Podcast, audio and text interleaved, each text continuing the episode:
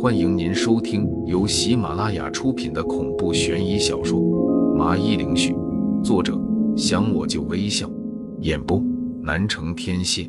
欢迎订阅。第八十二章：诡异的小鱼。王玲，你要是有这个本事，那就再帮帮这对夫妻吧。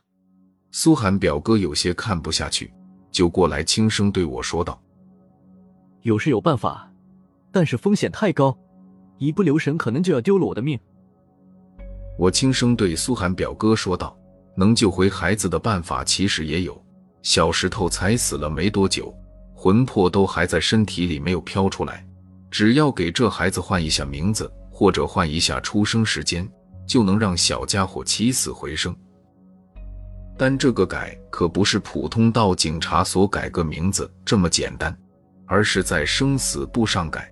要做到这一点，那就必须下到阴间去和冥王谈条件。这还是其中之一的条件。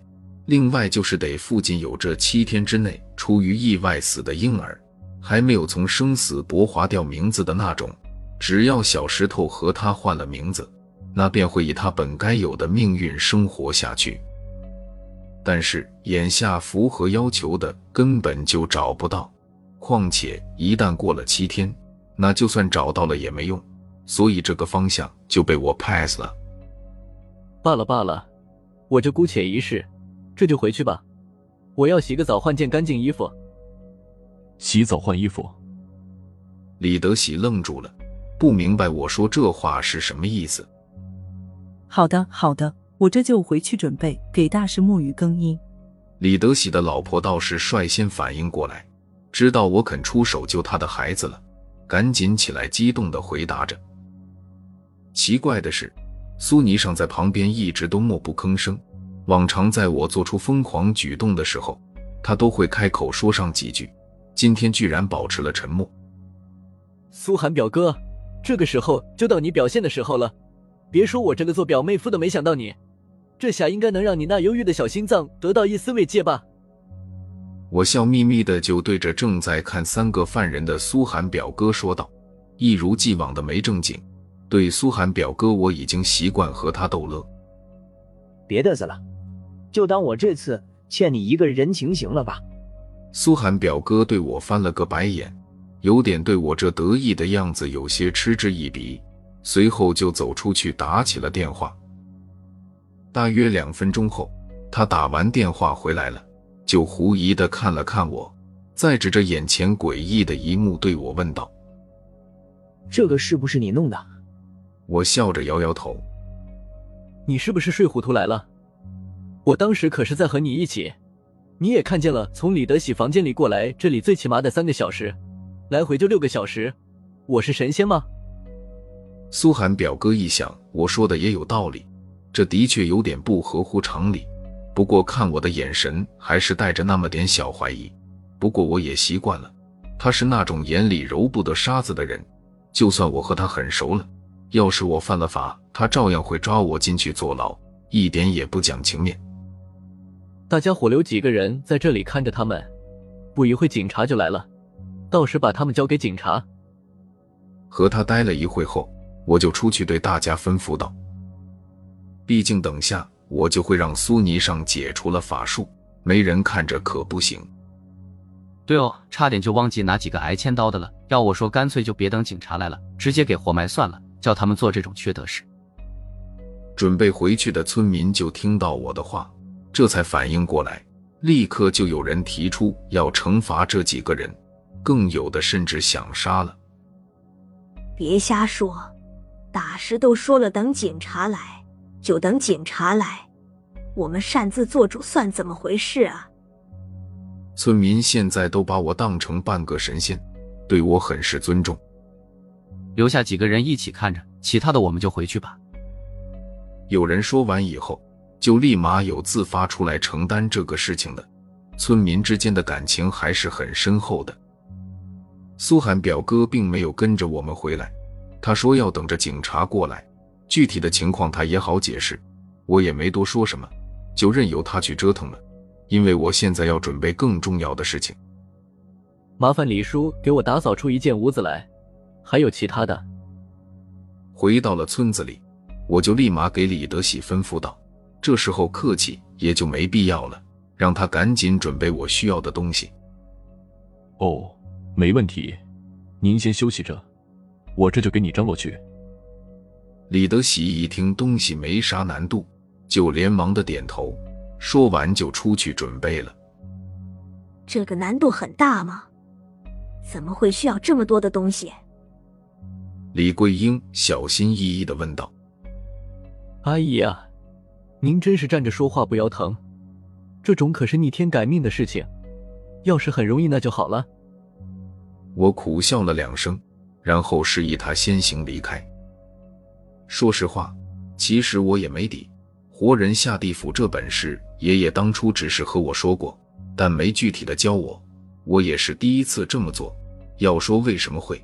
是吴麻子给的茅山秘录，正好有这个步骤，我也恰好学习了下，这或许也是小石头的运气好吧。李叔，请你用个瓷碗装一小半碗的小米。等到我洗完了澡，把自己给整理的干干净净后，看着在一旁等着我吩咐的李德喜夫妇说道：“这整整一天，我都是盘坐入定，没有吃过半点的食物，也没有沾染荤腥。”你一天都没吃东西了，真的需要这样吗？要不我给你煮点东西吃，全部都是用水做，不放油这些。阿姨看你实在有点心疼啊。李阿姨就进门，愧疚的对我说道：“谢谢阿姨你的好意，但是我不饿。”听到李阿姨的声音，我就摇了摇头拒绝着。既然阿姨来了。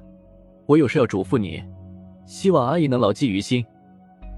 看她进来了，我正好想到一些事情需要她来帮忙，就立刻对她要求着：“你这孩子就是太客气了，你帮了阿姨这么大的忙，阿姨当然会帮你的，肯定会记得牢牢的，你就放心吧。”李阿姨见我这么说，就有些过意不去的回答着：“从今天开始啊，往后七天。”你每天进来看看情况，帮我上香点蜡烛。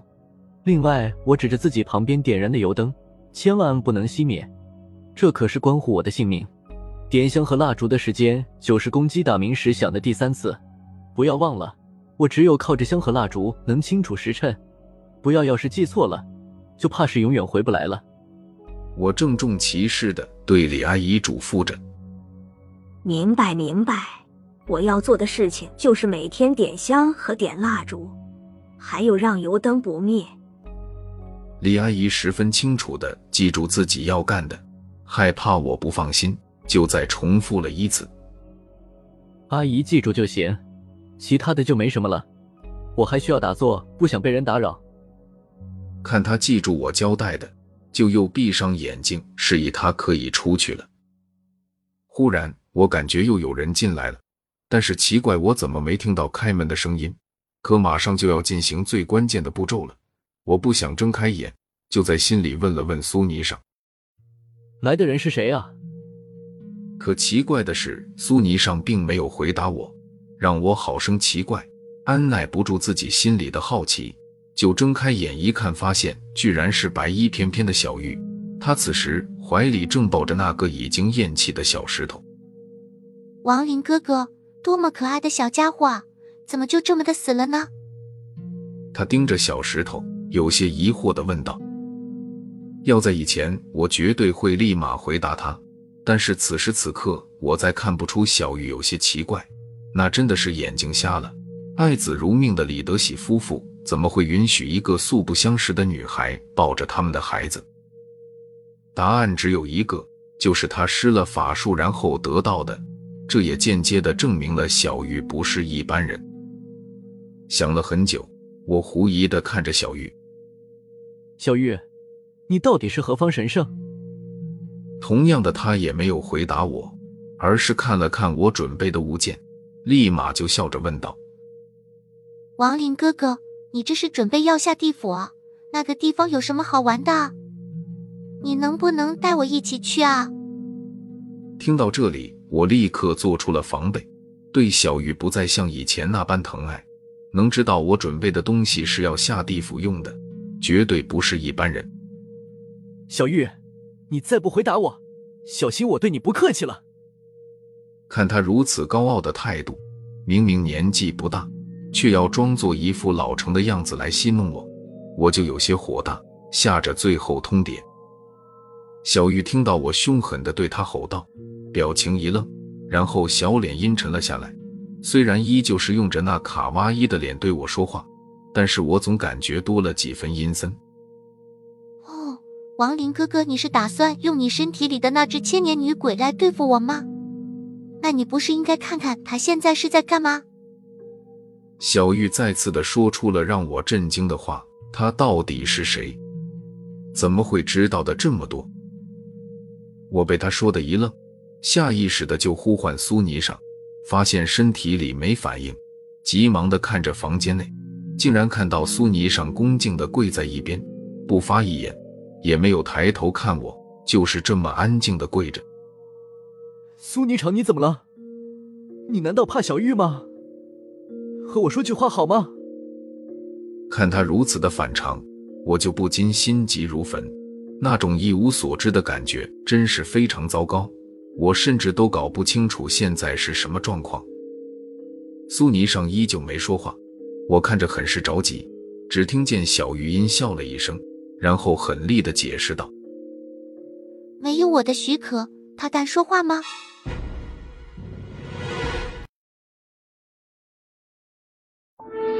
听众朋友，本集已播讲完毕，请订阅专辑。下集更精彩。